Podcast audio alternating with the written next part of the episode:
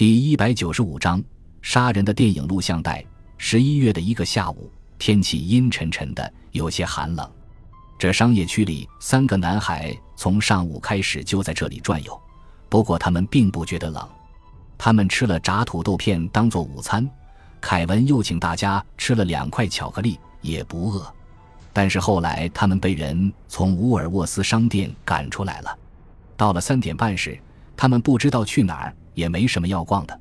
突然之间，饥饿和寒冷同时袭来，这才有些后悔今天逃了学。年龄最小的大卫终于忍不住开口问三人中最大的马丁：“我们到底得等到什么时候？”马丁今年十四岁了，看上去比其他两个男孩要瘦，但是比他们机灵能干得多。他看了看手表，回答说：“好吧，我们去看看准备好了没有。走。”他把皮外套紧了紧，让身体暖和些，然后带着他们离开商业区。凛冽的风把他们脚边的纸袋和旧报纸吹得赖赖响。他们顺着一条通到河边的老街向前走去。他们拐过两个街角。在一家很小的报刊杂货店外面停下来，这家店的一个橱窗里陈列着许多录像带。马丁说：“凯文，你去看看里面有没有人。”凯文推开店门走了进去，一阵铃声从门上响起。马丁和大卫两个人在外面等着。此时街上空荡荡的，只停留着一辆被人遗弃的破汽车，车子已经没有了轮子，车体的一半停在人行道上。车底下全都是碎玻璃。过了一会儿，凯文出来了，说：“有人在，我们进去吧。”两个孩子跟着他进去。店里说不出有什么特别之处，气味和其他报刊杂货店的气味也没有什么两样，带着点巧克力味，还有些烟味，还有点旧的连环漫画杂志的味道。但是大卫一进去就觉得胃有些不舒服，但他装出若无其事的样子，随手拿起一本书看。从殿堂后面走出来一位老人，手里捧着一杯茶。他从柜台后面看了看这三个孩子，下了一口茶，然后问道：“小朋友们来这里有什么事啊？”马丁走上前去问他：“那盒录像带准备好了吗？”“就是上星期你跟我说过的。”老人又下了一口茶，眯着眼睛，一边思索一边问：“什么录像带？”“我跟你说过，我现在一下子想不起来了。”你说的是死亡地带，你还说今天会有的，所以我们就来了。老人盯着他看了一会儿，像是认出他来了，然后神秘的笑笑说：“没错，我想起来了。好，你们等一等。不过这盒东西你们最好小心点。”他把茶杯放在柜台上，转身步履蹒跚的回到后面去了。过了一会儿，老人回来了，手里拿着一盒录像带，然后把它放进一个棕色的纸袋里。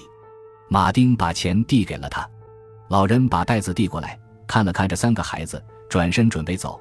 小朋友们再见，但愿你们喜欢这盒录像带。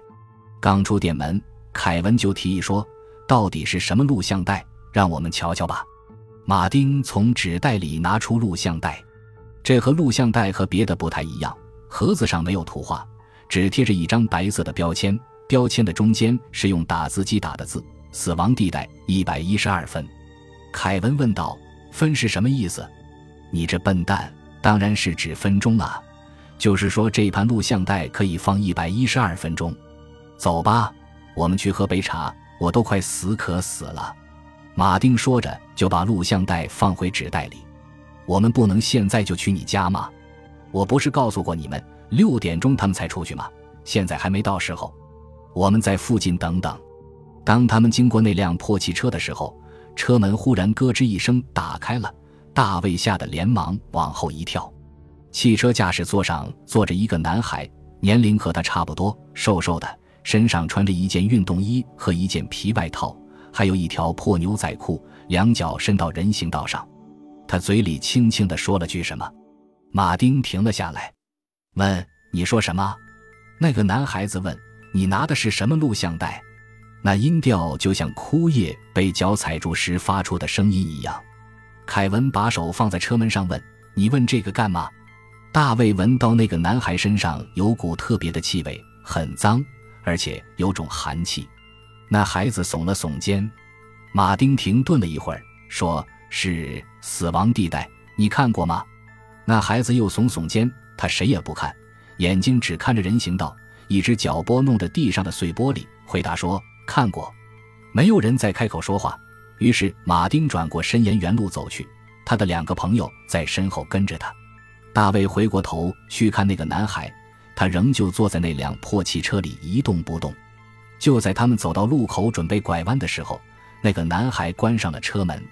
在咖啡馆里，凯文和大卫在窗边找好了桌子。马丁付了三杯茶的钱，把茶端了过来。马丁一边放糖一边搅动着杯子里的茶。抬头看着窗玻璃上自己的影子，外面天色差不多已经黑了。凯文问道：“死亡地带讲的是什么？听名字好像不怎么样。那可是部真正的杀人电影。什么叫杀人电影？”马丁看了看凯文，叹了口气。他对大卫说：“大卫，你来告诉他吧。”大卫听马丁叫他给凯文解释，有些得意，说：“所谓的杀人电影。”就是在电影里杀人，凯文听了不以为然。电影里杀人，这有什么大不了的？这种电影我可看得多了。马丁说：“这种电影好多年前就禁播了，你不可能看过，除非你有办法像我这次一样，像那个熟悉的老头弄到。”凯文说：“可电影里杀的人可多了，我真的看过各种各样的杀人电影。你看过《锯木厂》吗？”你这个笨蛋，那不是真正的杀人电影。我们这盒录像带上的才是真正的杀人电影。你可以在电影里看到真正的杀人过程，里面的杀人不是演戏，而是真把人杀了。你绝对没有看过这种电影。大卫听了他这些话，胃又不舒服起来了。他希望到时不会在马丁他们面前呕吐，但现在哪怕想想都……凯文指着路对面说。那个小家伙又来了。破汽车上的那个瘦男孩正站在一家照得通亮的电器用品陈列室门口向室内张望，那里有烤面包炉、微波炉、冰箱。接着，他们看见他离开那里，去看隔壁一家超级市场的橱窗。马丁的眼睛从那个瘦男孩身上移开，转过脸对凯文说：“如果你害怕的话，完全可以不看。”凯文说：“我当然不怕。”锯木厂里杀了那么多人，我一点都不怕。马丁说：“不过这完全是不同的两码事。”大卫再次抬起头往窗外看时，那个瘦男孩已经走了。马丁在锁里扭了扭钥匙，打开了家门。大卫一进这黑屋子，感到有点恐怖。他从来没有到过马丁的家。屋子里很黑，满是炸土豆片和香烟的气味。大卫脸都发热了。但是等到马丁把灯打开，他环顾四周，这才放下心来。这里太美了，地毯十分鲜艳，有一面镜子围着金矿，还有一架电视电话。根本想象不出这种地方会发生什么可怕的事情。死亡地带不一定真就那么恐怖，必要时他大不了闭上眼睛不看。凯文问：“电视机在哪里？你这就开始放映吗？”先别急，你们不觉得饿吗？我想，我们应该先吃点东西填肚子。凯文又问：“这儿有什么吃的？”不知道，随便吃点鱼柳和炸土豆片就行。最好吃了再看录像片，要不等到看完了，你肯定就吃不下了。大卫，你说他看完了还能吃得下东西吗？大卫附和着表示赞同。吃不下，等到看完他就什么都不想吃了。马丁拿出一张十磅钞票，对大卫说。拿这个去买三份鲤鱼柳和炸土豆片，行吧？大卫说：“行。”他临走时还特意嘱咐说：“我回来之前，你可别放。”卖炸土豆片的铺子就在路口。大卫捧着热乎乎的几袋食物回来时，在马丁的家门口又碰见了那个破汽车上的孩子。大卫一下子停下了脚步，不客气地问：“你来干什么？”那孩子问道：“你们是要看那盒录像带吗？”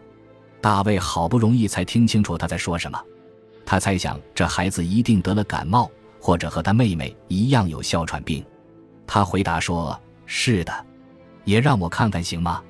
我也不知道，录像带是我同学的。”两个男孩互相对视着，站着没有动。大卫最后只得说：“好吧，我进去问问他。”大卫上前伸手按了按门铃，等马丁打开门时，对他说：“鲤鱼柳和炸土豆片我都买回来了。”可是这小家伙站在外面，说他也想一起看录像带。感谢您的收听，喜欢别忘了订阅加关注，主页有更多精彩内容。